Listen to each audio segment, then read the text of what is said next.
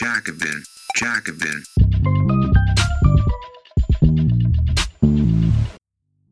Alexei Nawalny zeigte Russlands Opposition, wie Mobilisierung geht. Die Bewegung um Alexei Nawalny schaffte eine Massenmobilisierung, wie sie bei früheren russischen Dissidenten selten war. Er trotzte dem Versuch Putins, Russlands Öffentlichkeit abzuwürgen, ein Akt des Widerstands, der nun mit dem Tod bestraft wurde.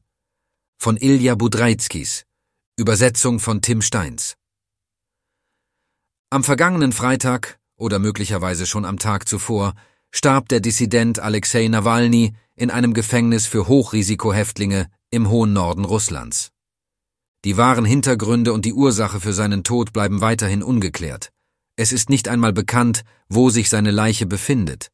Seine Eltern und seine Frau versuchen vergeblich, sie von den Behörden übergeben zu bekommen.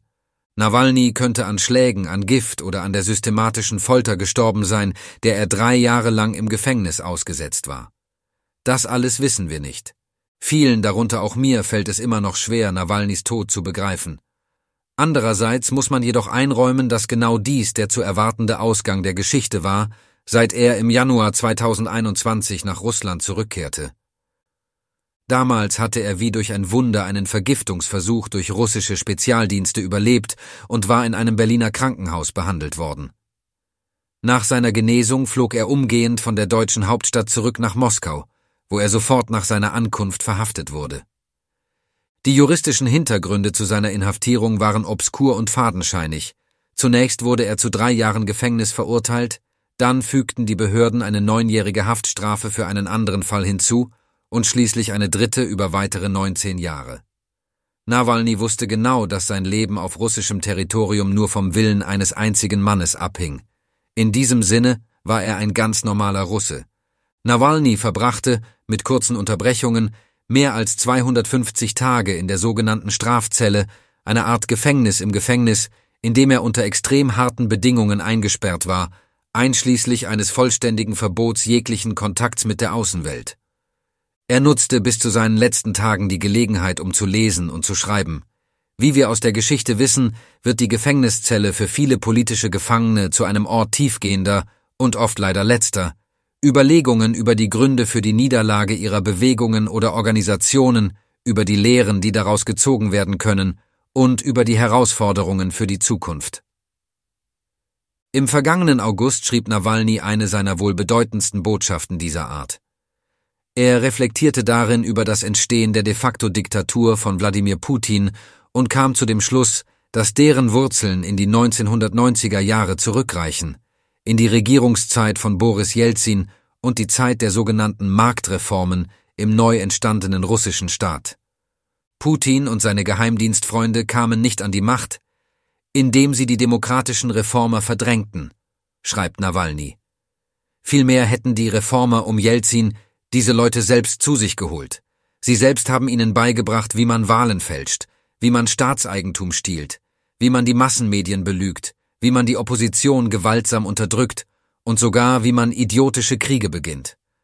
Um die Kontrolle einer winzigen Gruppe von Oligarchen über ein riesiges Immobilienimperium aufrechtzuerhalten, hätten die vermeintlichen Demokraten in den 1990er Jahren die jungen demokratischen Institutionen Russlands vernichtet und so den Weg zum Autoritarismus geebnet.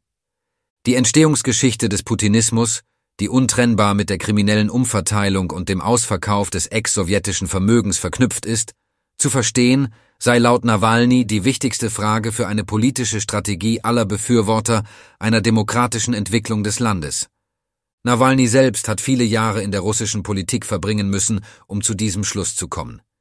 Im Jahr 2000 trat er als junger Mann der liberalen Jabloko-Partei bei. Ein paar Jahre später verließ er sie, weil er vom Dogmatismus und Elitismus der älteren Generation russischer Liberaler enttäuscht war. Sein Wunsch, eine breite Oppositionskoalition aufzubauen, brachte ihn dazu, mit russischem Nationalismus und immigrantenfeindlicher Rhetorik zu flirten, was sicherlich einer der kontroversesten Aspekte seines politischen Werdegangs ist. Damit begann die Geschichte von Nawalny als wichtigstem und gefährlichstem Gegner der Putin-Regierung in den 2010er Jahren. Die Wut der Menschen verstehen. Im Kontext zunehmender Repression sowie um sich greifender Apathie und Konformität in der russischen Gesellschaft angesichts eines undurchsichtigen, von oben manipulierten Wahlsystems zeigte Nawalny, dass selbst solche manipulierten Wahlen für kraftvollen Protest und die Politisierung breiter Gesellschaftsschichten genutzt werden können. 2013 führte er einen beeindruckenden Wahlkampf bei den Moskauer Bürgermeisterwahlen, bei dem er den Schützling des Kremls herausforderte. Im Jahr 2018 kündigte er an, er werde bei den kommenden Präsidentschaftswahlen kandidieren. Zwar untersagten die Behörden Nawalny diese Kandidatur unter diversen hanebüchenen Vorwänden, aber seine Kampagne 2018 brachte 150.000 Freiwillige zusammen. Damit wurde sie zur größten politischen Basisorganisation in der Geschichte des postsowjetischen Russlands. Nawalnys Wahlkampfbüros im ganzen Land wurden zu Zentren für die Politisierung der Jugend. Es wurden unzählige Debatten über alle aktuellen Themen des Landes geführt. Die Generation der Mitzwanziger entdeckte plötzlich eine neue Welt politischer Ideen. Hier sollte angemerkt werden, darunter sogar gewisse sozialistische Ideen. Vor allem aber hat Nawalnys Wahlkampf Zehntausenden Menschen gezeigt, dass politische Partizipation eine echte Alternative zur beengten Welt der reinen Privatinteressen und der Teilnahmslosigkeit ist, in die die Putin-Regierung die russische Bevölkerung jahrelang mühevoll gedrückt hatte.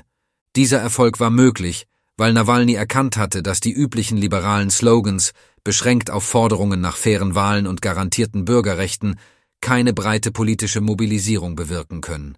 Er verstand, dass in Putins Russland die kolossale soziale Ungleichheit, die Armut der Mehrheit und der unglaubliche Reichtum einer winzigen Minderheit die Hauptprobleme waren und sind. Ein potenzieller Übergang zu einer echten Demokratie hänge von der Lösung dieser Probleme ab, meinte er. Nawalnys investigativ-journalistische Enthüllungen, die einen riesigen öffentlichen Aufschrei auslösten, zeigten nicht nur Korruption auf, sondern auch die kriminellen Ursprünge des Reichtums der politischen und wirtschaftlichen Elite. Die gesellschaftliche Wut angesichts der endlosen virtuellen Touren durch die geheimen Paläste von Putin und seinen Freunden hatte ihren Ursprung in einem gewissen Klassengefühl. Zu dieser Zeit begann das Thema soziale Ungerechtigkeit einen zentralen Platz in Nawalnys Rhetorik einzunehmen. Er wandte sich aktiv gegen Putins neoliberale Rentenreform, setzte sich für die Gründung unabhängiger Gewerkschaften für Pflegekräfte und Lehrpersonal ein und kritisierte die Regierung während der Pandemie unter anderem wegen der spärlichen Unterstützungszahlungen für Menschen, die ihr Einkommen und ihren Arbeitsplatz verloren hatten. Nawalny kam freilich nicht ausgehend von linken Ideen zu diesen Standpunkten, sondern vielmehr aufgrund seiner Erfahrungen, die er auf seinen Reisen durch das Land und durch das Zuhören bei ganz unterschiedlichen Menschen über ihre alltäglichen, konkreten Probleme gemacht hatte. Nach 2018, als endgültig klar wurde, dass er und seine Anhänger weder an den Präsidentschafts- noch an den Parlamentswahlen teilnehmen dürfen, rief Nawalny zum Smart Voting auf. Also zur Unterstützung der aussichtsreichsten Kandidatinnen, die Putins Partei einiges Russland gefährlich werden könnten. Diese Taktik ist zu einer echten Herausforderung für Putins System der gelenkten Demokratie geworden, in dem alle anderen Parteien nur Zierde sind und nicht wirklich um Macht und politischen Einfluss konkurrieren sollen. Die eigentliche Hauptnutznießerin des Smart Voting war die Kommunistische Partei der Russischen Föderation. Sie war die einzige Kraft innerhalb des bestehenden politischen Systems, die die Stimmen derjenigen Menschen auf sich vereinen konnte, die ihre Wut über die sozialen Missstände zum Ausdruck bringen wollten. Mit seinem Aufruf zur taktischen Unterstützung gewann Nawalny nicht nur Hunderttausende Jungwählerinnen und Wähler für die KP, sondern trug auch zu einer Erneuerung der Partei selbst bei. Zuvor hatte die Unzufriedenheit mit dem konservativen und opportunistischen Kurs der alten Führung deutlich zugenommen. Im Sommer 2020 wurde dem Kreml offenbar klar, dass Nawalny ein existenzielles Problem darstellte, das nur mit radikalen Mitteln gelöst werden könne. Er überlebte aber nicht nur den besagten Giftanschlag, sondern führte zusammen mit seinem Team auch eine brillante Recherche zum gescheiterten Mord durch. Sie veröffentlichten die vollständige Liste aller Beamten des Sicherheitsdienstes FSB, die daran beteiligt waren.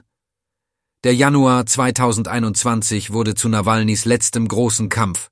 Zehntausende gingen in den großen Städten auf die Straße, um seine sofortige Freilassung zu fordern. Diese Demonstrationen wurden illegalisiert und brutal unterdrückt. Hunderte Menschen wurden von der Polizei verprügelt und inhaftiert. Zu diesem Zeitpunkt plante Putins Regierung vermutlich schon, in die Ukraine einzumarschieren. Die Ausschaltung jeder potenziellen Opposition war ein wesentlicher Bestandteil dieser Vorbereitung. Die Proteste am Tag des Kriegsbeginns, dem 24. Februar 2022, waren indes schlecht organisiert und erreichten nicht mehr das Ausmaß der Proteste aus dem Vorjahr. Die russische Öffentlichkeit versank in einer Atmosphäre der Angst und Apathie. Nawalny selbst konnte in seiner Gefängniszelle nur noch aus Propagandasendungen im Fernsehen und in Briefen von seinen Mitstreitern Neuigkeiten erfahren. Kein Sklave sein. Alexei Nawalny war nie Sozialist. Er glaubte an die Möglichkeit einer normalen Demokratie in Russland, mit Rechtsstaatlichkeit, Meinungsfreiheit, einer großen Mittelschicht und einer Form der sozialen Marktwirtschaft. Bis zum Schluss vertrat er so triviale Prinzipien wie Regierung des Volkes und durch das Volk. Im Sinne von Alexander Radischtschew, einem der ersten russischen Dissidenten des späten 18. Jahrhunderts, wünschte sich Nawalny, dass sich jede Russin und jeder Russe nicht wie ein Baum, nicht wie ein Sklave, sondern wie ein Mensch fühlen solle. Nach seiner Ermordung und angesichts des Aufstiegs diverser autoritärer Formen des Kapitalismus auf der ganzen Welt müssen wir uns daran erinnern, dass die Linke und die Unterdrückten dieser Erde ohne grundlegende Rede und Versammlungsfreiheit kaum eine Chance haben, auch nur irgendetwas zu gewinnen.